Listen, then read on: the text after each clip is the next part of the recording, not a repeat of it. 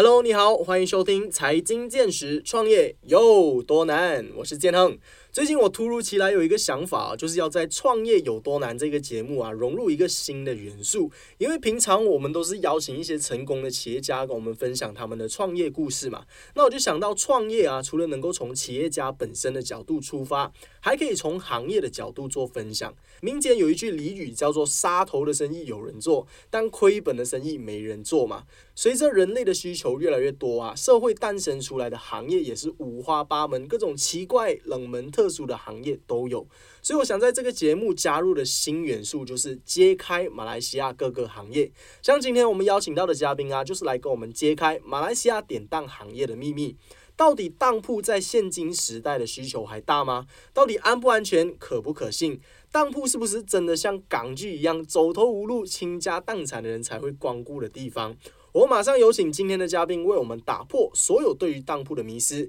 我们欢迎 CSM Pawn Shop 的首席营销官 Boss Paja，A.K.A. Stanley Leong。Hello，Hello，你好，建伟、建恒，你好，所有听众有内容的听众，大家好，我是 Stanley。是欢迎 Stanley。那 Stanley 可不可以先？我觉得要让我们的听众先大概去认识你一下哈，因为你认识你的行业之前，我们先要认识你这个人嘛。你自己本身是怎么样去踏入这一个行业的？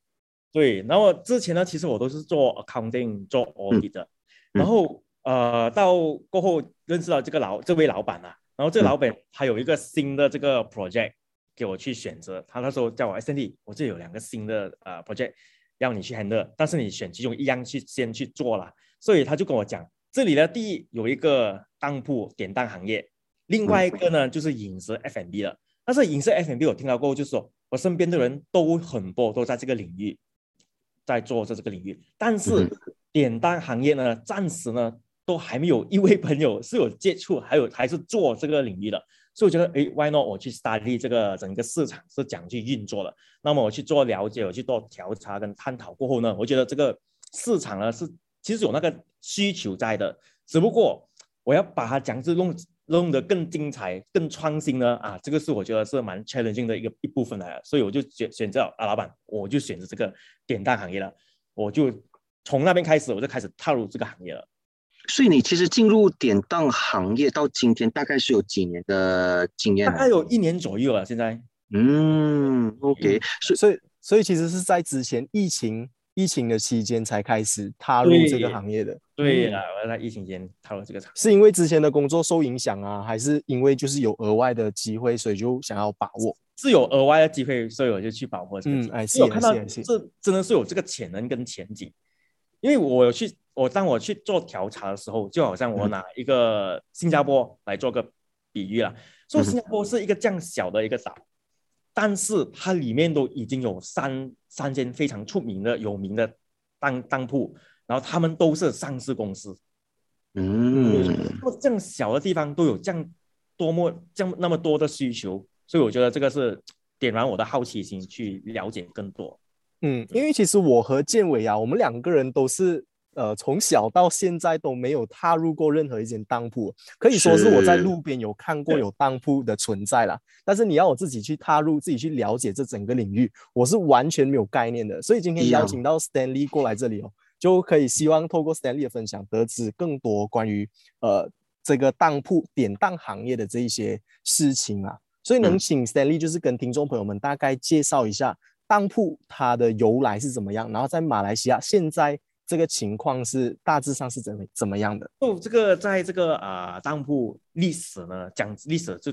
不是只是马来西亚全国历史呢，它是存在了很久，非常久了的。就有有的说是从中国开始，有时有的说是从 Greece 那边开始的。那么其实呢都大同小异啊，但是它接近应该是有三千年的历史了，在中国了。但是在马来西亚呢，它是一八七一年。开始存在在马来西亚，那么到一九七二年开始，他就开始有这个呃 Pawn Brokers Act 来监管这个典当行业的整个生意模式跟运作这样子吧。嗯，那以你的了解啊，目前来说，如果我们说在整个马来西亚，大概大概有多少间的这个？如果我没有记错的话，大概是千五左右。哦，也蛮多一些，蛮多啊，是吗？哇，千五左右，对。但是很大部分的都是一些老字号啊，可能比较传统的当铺是吗？对，其实很多给人家印象呢，就是当铺都是家族生意，就是把一代接一代，一代接一代的这样子下去，然后他们都是比较独立个体，就好像可能是我没有去特别去打他的品牌，我没有，就是我开一间一家啊店家族生意，我就继续这样子营业下去而已，这样子。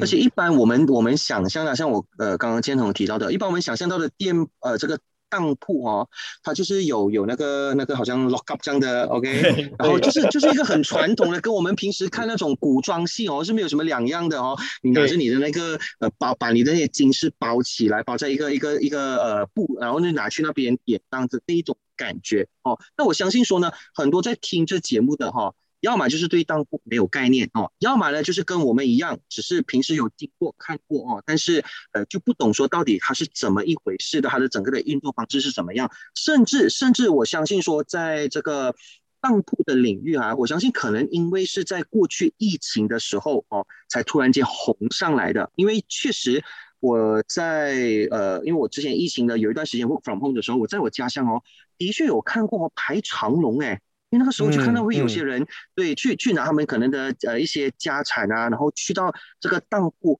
去典当，所以从那个时候开始，我相信很多人呢就慢慢开始意识到，甚至是认识到呃这个当铺的这个行业的。那同时间一定也会有很多的一个误区的存在哦。现在呢，我们就要请 Sally 我们一一的去跟我们讲一下。比如说，你看有些人会觉得说，哎，这个当铺哦，呃，它是不是所谓的有牌的大耳窿啊？啊，那当铺。它一般是不是就像是我们说的，它它就好像是个高利贷啊？那其实是不是事实是不是如此啊？对，这个这个非常非常好的一个问题，因为呢，我个人的体验啊，就是当我接触这个领域的时候，我身边的朋友、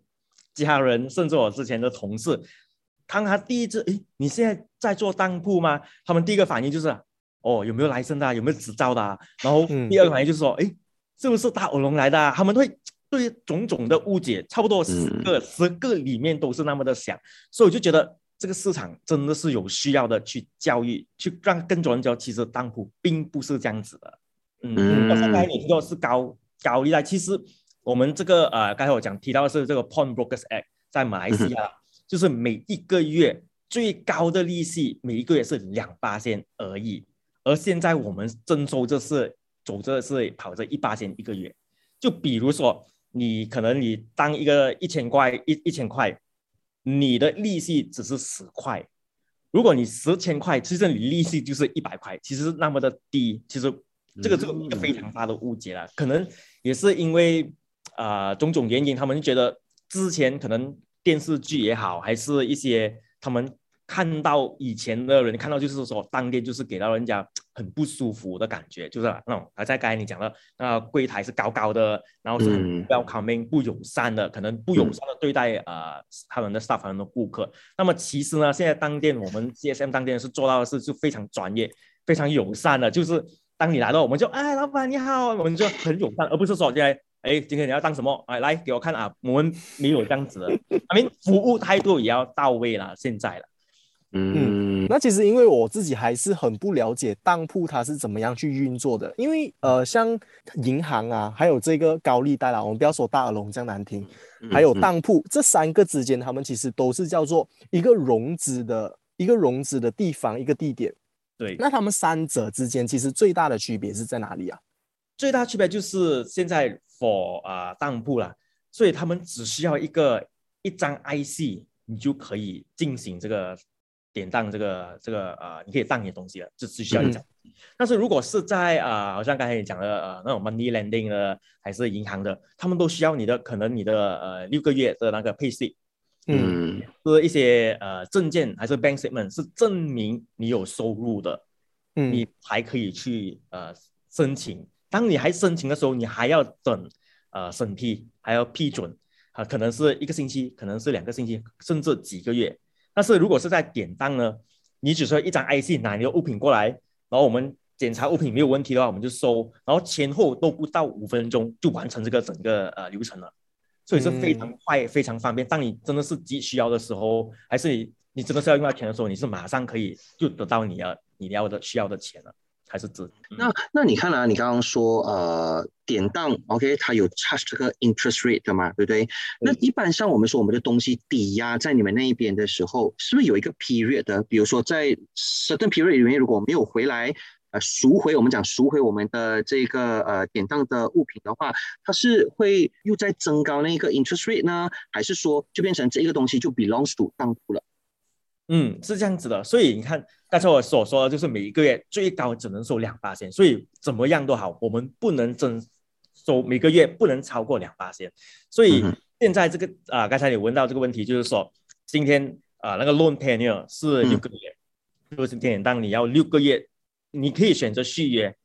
还是到六个月的时候，你可以你选择续约的话，你要还利息。就是可能你可以每个月还利息，你可以选择每个月还利息，你可以选择六个月后才还利息。I mean 之间啊，之间还利息也是可以，只要你有还利息，这个呃当天我们有叫做一个呃当票，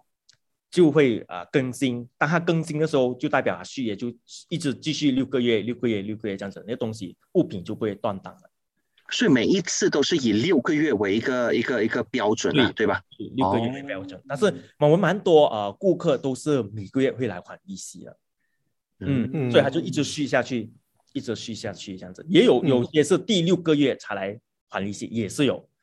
嗯，所以从刚刚 Stanley 的分享当中，我我从我自己本身的理解就是说，呃，虽然是有银行有高利贷这种融资的机构之余。因为它的手续的过程可能很很繁琐，然后可能要花很大的时很多的时间。那当铺的存在其实就像是一个人民之间可以比较容易接接受，比较容易就是它的门槛不会太高的一个融资机构。就一张 IC 就已经可以了，对，它会比较方便，所以也导致为什么在马来西亚还有一千五百多间当铺还可以存在在现在这个时代的原因了。对对对，那当然因为它的。啊，process 它整个流程也是比较简单的，就是说今天你的物品就好像可能你一个金戒指，你就可以拿来办来来来啊换现金去做你要做的事情了，这样那么这样子。嗯，然后那会不会会不会导致就是有人可能会认为啊，哎呀，当铺就是给穷人去的，因为你不需要 pay slip，你只需要给一个金戒指，可能这个金戒指不懂哪里拿回来的。对 啊，会不会有这样子的一个想法呢？就是当铺哎，还是不要去比较好了。嗯，对，其实是很多人对我当定那个误解，就是觉得说是今天我来当店，是因为我真的是走投无路了，嗯，有钱了，还是我又不好意思跟朋友借钱，还是什么？但我我我还是我没有朋友，所以我才过来当店去当我的东西。其实这个是非常深的误解，因为我是觉得你们阿明他们可能是电视剧弄到就拍那种情节，弄到很悲惨，很悲惨，我有钱了。对，一般就什么呃走投无路啊，然后不然赌博啊，赌到没有钱要把家产 倾家荡产，对对的那一种哦。其实是不是的？其实是典当它整个整个这个 loan facility 是非常好运用的。就是说之前呢，我们会我不是说之前，现现在马来西亚市场啊，很多都是因为我们有分别了 B for D 啊，F 跟 T twenty group 这样子，很多商店呢都他们都 target 这，他们都可能是觉得是哦，只是 B for D 群罢了。顾客。其实不是的，其实老板好像 from M for D 跟 t 全 d 也会使用到我们典当的服务。哦，真的就是说今天怎怎么怎么认为就是今天好像因为当你好的可能 before MCO 的时候好的时候，他们一定会买一些首金首饰啊，还是你结婚的时候你会收到一些嫁妆啊，还是呃你钻石戒指啊，还是尤其是啊通常大老板们都会啊用使用名表这样子的，那么今天。可能投投资也牛，我投资 stock market 也好，什么都好。今那么今天你有一个呃很好的 business opportunity，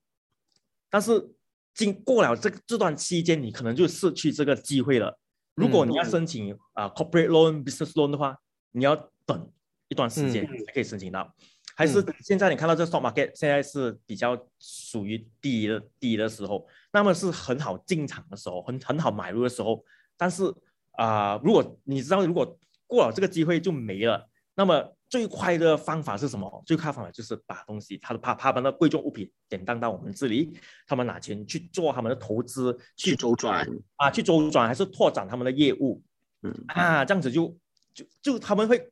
呃，之前他们没有想到会用这个当店的服务，去帮他们拓展业务。但是当我们慢慢从教育上面慢慢灌输他们的时候，他们才发现，咦，原来可以这样子用运用的，他们才知道其实不是只是否啊穷人家还是低福利群，其实是否哪一个阶级都适合使用这个典当服务的。对，嗯，就是那我只这里要你，嗯嗯，来来，那我这里就会有有一个问题哦，就是说，像你刚刚那个例子啦，就是说，可能一些呃比较有钱的，他们有一个名表想要典当，就是为了要抓住这个投资的机会嘛。那嗯为什么他不要直接把这个手表卖掉？因为也是同样可以得到钱，啊为什么他嗯要选择去做典当的是咯，而且还要给？interest rate，对 对，所以我觉得这个非常好的一个呃非常好的问题。所以其实有两个观念。所以我第一个呢，就是说这个物品对他有纪念价值，可能这个嗯。名表是他的老婆送给他的，可能是他的嗯。啊、老板送给他的，还是他买的时候可能是哦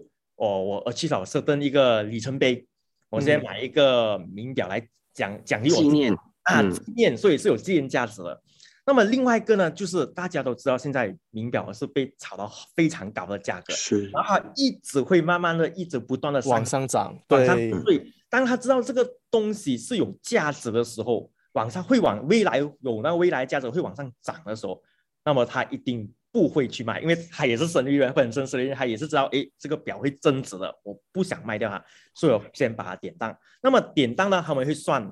典当，我们现在每个月只是收一八千的利息，嗯，那么今天刚才我讲的 stock market 也好，你的生意也好，肯定的利润肯定是远远超过一八千的，所以他们嗯知道一定是可以可以 cover 到那个来利息的 interest payment 还是 cost，所以他们算了全部过后，其实是真的是很划算。所以为什么嗯开始慢慢会开始会懂得怎么去运用这个典当服务，这样子。嗯所以其实简单来说，就是因为典当的那个物品还是 belongs to 你的某个程度，因为如果好像建恒刚刚说的，你卖掉的话就是没有了的哦，OK，除非你之后再买回咯，但你之后你想要买回，未必那个人要卖回给你咯，对不对？对啊，但是因为在当铺就不一样，当铺的话是我其实只是暂时把我这个物品放在你这边而已，当成是你帮我保管一下啦。等到我赚到钱了之后，OK，我连什么我们连本带息的就把它整个再赎回去，是这样的意思吧？对吧？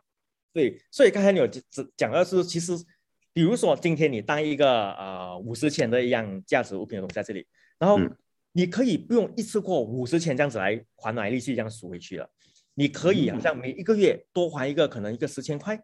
就可能十千减到去四十千，然后每个月可能四十千减到去三十千，那么你的利息从呃五十千就这利息的话就变到四十千，慢慢会减少、减低、减低、减低这样子哦，就好像可能嗯。五百块减到四百块，四百块减到三百块这样子，也是有这样子，所以这非常是流动性的，然后它是它是不会利滚利的，就好像今天嗯。如果你借一千块，你的利息是一八千。然后那一百千利息不会加在那个 principal 就是那个一千块里面的，啊，啊，它是 fix 在一八千十块就是十块，它不是一直利滚利利滚利，然后你好像啊、credit card 这样子，你根本就利滚利利滚利，其实根本就还永远还不完。啊，对对，然后典当是没有这样子的东西的，对。嗯，了解。那嗯我们大概的了解过了典当行业它是怎么样的一个运作。那因为刚刚 Stanley 也是有提到说，在马来西亚有大概一千五百多间当铺嘛，但是很多都是比较传统的一些当铺。那想嗯请问一下 Stanley 哦，就是现在你呃在工作的这个地方啊，CSM Pawn Shop，或者说比较呃 modern、比较现代一些的当铺和传统的当铺它之间最大的区别是在哪里呢？嗯，这道先我先讲我们的这个 physical store appearance 啊，嗯。就、我们都尽可能把它弄成比较很 welcoming、很新奇的，所以你看到我们的整个里面的内内里面的设计啊，都是一个啊、保保存库这样子的弄到，就那种、嗯。就比较新奇。然后我有一些 design，好像一些金条啊、一些装饰啊，我都会放在外面，我要让人家有一个概念，觉得诶保啊、保险库里面是长怎么样子的，你们的物品其实是。放在这里是有多么的安全啊！类似这样子的一个概念，这样呈现给大家。因为我相信，不是每一个人，包括我自己在内，如果我没有接触这个行业，我是没有踏入过一个保险库的啊。类似一个这样子。另外一个呢，就是说我们有收的，好像之前比较古代了，还是以前传统了，他们是没有收那种好像名牌包包啊、名牌嗯表啊、钻石啊，他们比较多啊、呃收金属而已。但是我们这些名牌包包、名牌名牌手表。我们都有收的，我们都会跟上潮流。今天潮呃 trend 是有什么有价值的东西，我们都会我们会去收。但是 of course 也要看是什么样的物品啊，这样子。嗯嗯嗯，然后这个这个我就蛮有趣的。如果像 Bear Brick 啊这些东西，你会收了吗？啊，Bear Brick 其实也是有顾客问过，但是 Bear Brick 价值价格不稳定，就是我们不懂它的未来价值会长怎么样。对对对，所以啊这些有风险、别有风险的，我们就不会收。哦，OK OK，了解，还是观望的状态啦。对，我们因为其实都要看取决于市场啊，市场有这个需求，我们就会慢慢去观望，会去去探讨先。这样子哦，嗯，这样一般你们会收的东西的类别是有大概是怎么样的一些东西？就是啊，类别就是好像刚才我说金啊、金属啊，金的话，首饰、gold coin 啊、gold bar 那些我们都有收的，silver bar 我们也是有收，然后名表咯，名表啊，一些呃 Rolex 啊、Patek Philippe 啊、Richard Mille 那些我们也是有收，然后钻石、钻石、钻石戒指、名牌包包啊之类的我们都有的，对，嗯。那一般你看，一般哦，呃，消费者他们一般都会拿什么样的物品来典当比较多呢？前期呢是金属比较多，金属嗯钻石戒指也是有，然后近期呢是手表会比较多，嗯，因为现在开始会呃一些会玩表的，他们有投资表的，他们都会会利用开始会使用我们这个服务去来，就可能比如说。它现在价值这个可能是一个几百千的表，一个表，但是他换两个，这个一价值几百千的表可以换两个表，这两个表都在上涨着的表，他们就拿来，然后就在就好像买卖 trade trade 表的管，搞 investment trading 这样子，但是还用在表的表，在表这这里去做这个 trading 这样子。嗯，Stanley 跟我讲了这个概念之后，我就发现到，其实当铺它就不是简简单单，好像你真的是走投无路没有钱，你才要去典当你的、你的、你的物品啊。它其实是一个融资的机构，就是你现在看到一个很好的生意的机会，你需要这笔资金流，你不是没有钱，你是没有这个 cash flow 而已。所以你现在有这个。还在持续上涨的手表，你先把它拿去典当，再换两粒。现在你有三粒手表哦，你不用不用去卖掉其中一粒。所以我觉得，哎，这个是真的是很有巧思、很聪明的一个一个一个一个做法。是，对对对对对对。然后还有一个问题是我很想问，因为我很喜欢看一个国外的节目，叫做《Porn Stars》，我不知道大家有没有看过啊？不是不是。Porn stars 啊，是那个典当那个 porn，P A W N，OK，不要误会啊，听众朋友们啊，它就是一个也是典当的一个一个一个节目啦，就是可能一些呃观众朋友们呢，他们就会拿他们的这些传家之宝，什么恐龙蛋啊，一大堆啦，奇奇怪怪的东西，他们都会拿去典当的。想要请问一下 Stanley 啦，就是在你们的店里面有没有一些像这样子奇奇怪怪的呃珍藏宝物，也会拿到你们店里去做典当？是有人会拿过来，就好像有些会拿一些，他讲是家宝来的，这个这种好像 antique 这种呃，他们古董古董啊古董对古董的东西啊，就这些东西是其实真的是取决于市场，可能你好像我们有我们有一个 saying 就讲，这个古董摆在一个现代的呃店屋，它是没有价值，但是这个古董摆在一个 museum，它就是很有价值的无价之宝这样子。所以这个是我印第安是取决于市场的，所以这种比较奇怪的东西，我们不像矿砂，我们没有说哇什么恐龙蛋啊这些，我们有招收，我们是没有的。但是刚才有讲到的是很好的点，就是说有很多很高价，就比如说好像我有曾经说过一个表，一个名表，然后它是它的价值呢是相等于一一个豪宅，还有一个一个一个家子。所以当我拿在手上的时候，那个概念是什么？就是哇，这样。这样贵的名表就在我手上，就是相等于一间家就在我我的我的手掌上的类似这样的感觉啊，就有种种这种很高价，但是令我觉得最有价值的呢，其实不是在物品上，是在一个事情令我觉得比较难忘了，就是有一个年轻人啊，他拿的表过来典当，然后因为呃。超过三千块的时候，我们都会问典当超过三千块，我们都会问他，呃，这个钱是拿来做么的？这个是要呃系统记录的。嗯，那他就跟我们说啊，这个因为 MCO 对疫情的关系啊，他父父母没法继续供他的妹妹去留学，然后他们他妹妹是刚好大学的最后一个学期了，他真的需要这笔钱去啊继续完成啊，去完成这个呃。呃，学成，然后得出来他拿的东西去来来过来典当这样子的，所以我觉得这个价值最最有价值就是一个哥哥对他的啊妹妹的爱，对他家人的爱，怎么有担当的去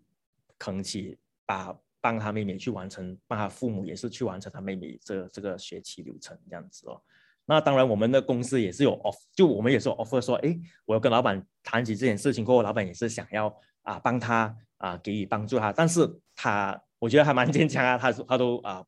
啊拒绝了我们的好意这样子。那最开心的是什么呢？最开心的是他几个月后他就赎回这个表了。嗯啊，我觉得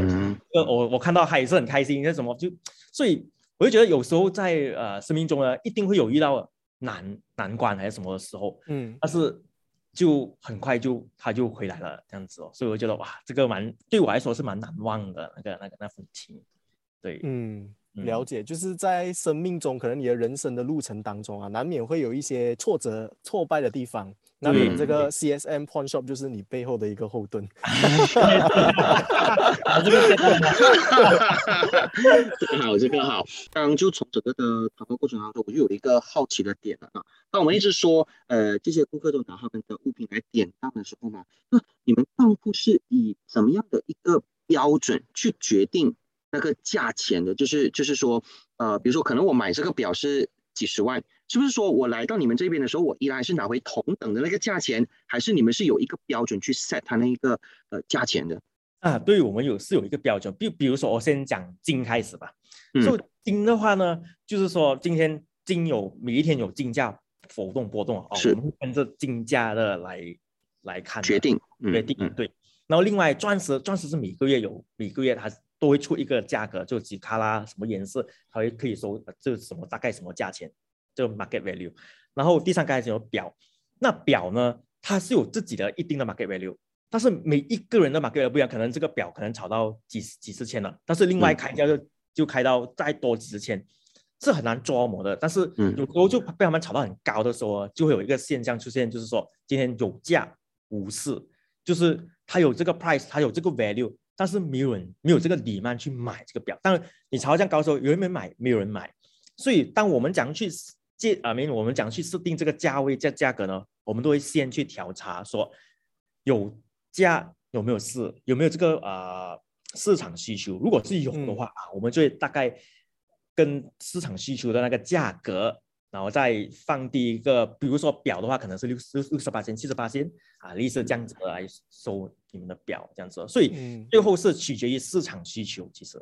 嗯，所以这个鉴定的工作啊，就是在你们的这个当铺里面，它是有一个鉴定师在里面做鉴定的工作吗？对，所以这个鉴定师是有一个鉴定师，然后是我老板本身，所以他们他自己会来呃给我们一些 training 去讲所以你看我现在我也是要需要。懂得怎么看金，懂得怎么看钻石，我们怎么鉴定一个表啊？这些我们都一直不断的学习，每一天不断的去学习啊。嗯，所以也就是说，如果今天我把我的东西拿来当铺当了之后，那个时候已经 set 了这个价钱了，以后之后当我要赎回去，我依然还是用回原本我来就是刚开始我来当的那一个价钱赎回去嘛，而不是不会说。会想说，哎，过了六个月，哎，这个价钱的浮动哈，现在可能变更高，你就要用更高的那个价钱来赎回，不是这样的意思吗？啊，不是这样子，不是，就说今天你典当了，你借一个一千块，到时候你还的时候，你只需要还那一千块，再加那个利息，就可以买啊。对。然后刚才也讲到很好的问题，就是说今天可能你价值一千块的东西，嗯，今天上涨到两千块了，嗯，你可以来说要加钱。就哦，意思说你可以再加，哎，我要再借多一个一千块可以吗？还是我借多一个八百块可以吗？是可以的，你就来这里再，哎呦，好不好？我再借钱，只是那个利息再调高一点这样子哦。就阿明还是一八千，只不过那个 value 高了这样子哦啊。所以是我刚才说是非常流动的，你可以加钱，你又可以减钱。啊，了解。那要以这个消费者的角度再出发的话，就是我把我这么贵重、可能情感这么深刻的这个名表放到你的这个当铺去，我要怎么确保你的这个当铺是非常安全的呢？你们是如何收藏呃这些消费者呃放放在典当在这里的这些收藏品？对，因为也是有遇到很多那他们很爱惜他们的物品啊，叫表啊，哎，这个是我宝贝来的，我放在自己保存，好帮我保管啊，他们一定会这样子跟我讲。我们想哎，一定一定，因为我们第一，我们有一个二十小时呃，比如电视监控系统，呃，然后 system 全部一定是有的。然后够那整个保险库里面的那些规定，都是要按照这啊呃我们房屋部 KPKT 的这个 standard SOP 才可以得到的执照，所以他们都会有监控监管来 audit 我们的整个流程，整个 SOP 是没有问题，我们才可以续我们执照，还是我们才可以拿到我们的执照，是不是？然后另外呢，就是说今天你把你的表放到来这，还是包包放在这，我们都有好像那种啊干那种吸吸水分的，就是帮你们这些东西的设备都要都要存在，都要好，都要放在我们这里这样子。嗯，所以你们会有一个像保险库这样子的地方，就是收藏所有的。嗯嗯。然后你每个物品上，比如说金金啊、钻石，我们都会有密封的。就今天嗯一进来的时候，我们会密封，然后负负责密封的那个人会写上他自己的名字上去。所以我们有 traceability，我们知道这个物品是谁负责的。当我们包进去的时候，密封了过后，当顾客赎回去的时候呢，我们在他面前剪开那个密封。就代代表我们没有人没有任何东西会动过你的东西呀，还是什么都是保保管的好好。然后我们还有一个定期的会点货去检查。就是今天我们有一个 checklist 说，今天这个物品是啊多重啊什么样的金什么什么金属，我们 check 啊这个东西还在吗？还在还在。我们每一个都会定期的去点货，所以顾客可以放心的确保他们的物品是在收收藏在这里是安全的。然后最后呢就是有保险，就是这个是 insure 的。啊，就今天有发生，他他说有发生火灾呀，还是什么都好，都是有保险保障你的物品的，这样子。嗯嗯，所以其实很多可以开始利用，有些会的会会利用我们当做我们是一个 bank safe deposit，因为现在我相信很多都排排到很长啊，排不到到他什么，他们可以利用我们这个呃典当来做一个 bank safe deposit，还是另外一个新加坡有这样的做法，就是说今天你要去旅游，你要去游玩。要出去啊，国外两个星期，但是放在你的家，你担心长期没有人没有人在家，你担心你会怕，你也可以把你的物品放到我们这里。哦，啊，你有你有 extra cash 去去旅游去去玩，然后回来的时候你就赎回去，就就很很安全，又你又很放心的去旅游去玩这样子。就今天好像我说，今天可能你价值一个四千块的东西，可能你不需要拿完四千，可能你拿一个三千块。就够了，也是可以的。所以你你的利息三千块利息可能只是三十块，所以你当这给三十块买一个保险，买一个安心也是可以的。对，嗯，所以是很多一样很 creative way 去怎么去运用这个典当服务，是看你怎么去应用。所以也就是说，其实好像你们 offer 了这个价钱，比如说我拿这个东西来典当，你 offer 了这个价钱给我，其实我是可以自由的。比如说你 offer 一千块，但是可能我觉得，哎，我没有，我不需要这么多，我要八百也 OK，也 OK。但是如果你 offer 我一千，但是我觉得，哎，我其实我要更多一点，我要千五，这样的话呢，也可以，也可以。我们我们会去，我们就再去看哦。他们去问，如果真的是超过 market value 的话，我们看，我其实我们也会看啊，顾客的这个呃。可能还有一直有还利息，他说可能我说 regular customer 啊，我们都会给的更高，嗯，这样子的，OK OK。那现在就是这个当铺的这个行业啊，还存在着很多这些迷思嘛，就是还有很多人还是很不太了解这个行业。那 Stanley 认为啊，就是要如何就是改变人们对当当铺的这些刻板印象的？嗯，对的，因为所以我就会开从教育开始，但是从教育开始呢，如果只是单单呃这样子 present 这样子讲话，可能。很多都不感兴趣，所以我这里有推出了两个角色，一个就是甲，Boss 马甲呢就是在那边呢，就是啊吸引马来市场的。另外一个呢，我还没出来的就是二叔公，啊二叔公，二叔公，啊二叔公，因为二叔公呢，就以前的当铺的另外一个名称叫二叔公，就叫二叔公。啊，所以为什么我会开始啊会介绍这个 character 出来，慢慢去吸引人家来看我们的 content。然后慢慢从那边开始，慢慢去教育这个市场。其实当铺没有你们想象中的那么可怕，那么那么呃呃不好意思，还是那么是羞耻的一个一个用的一个服务了。所以我们也当然也感谢，我们也希望通过更多好像优内容这样子的平台，去啊分享给更多人知道我们这个呃商店的服务是怎么样的。嗯，谢谢 Stanley。那刚刚有提到这个以寿工哦，其实我昨天也是有去做一点点 research。为什么以前叫做以寿工啊？其实以寿工是呃那个广东话嘛，翻译成中文它其实是一个谐音来的。以就是很容易的意思，嗯，赎就是赎回的意思啊，容易赎回然后供就是你可以每个月供这样子的一个意思。哎、哦为什么会叫羽兽供？哎，原来很有趣的一个很有趣的故事在背后。对对对对对。嗯，了解。那呃，能再请问一下 Stanley 啊，就是在未来啊，你们觉得呃马来西亚的当铺还可以有怎么样的发展，才能够追上像新加坡现在呃可以上市的这个进度呢？那么最重要是呃，可以把到弄成线上，就是很多呢，今天很多嗯有些顾客会我忘记还利息了，我怎么那个能还利息啊？这样的东西，所以我希望可以通过那种 A P P 有 App，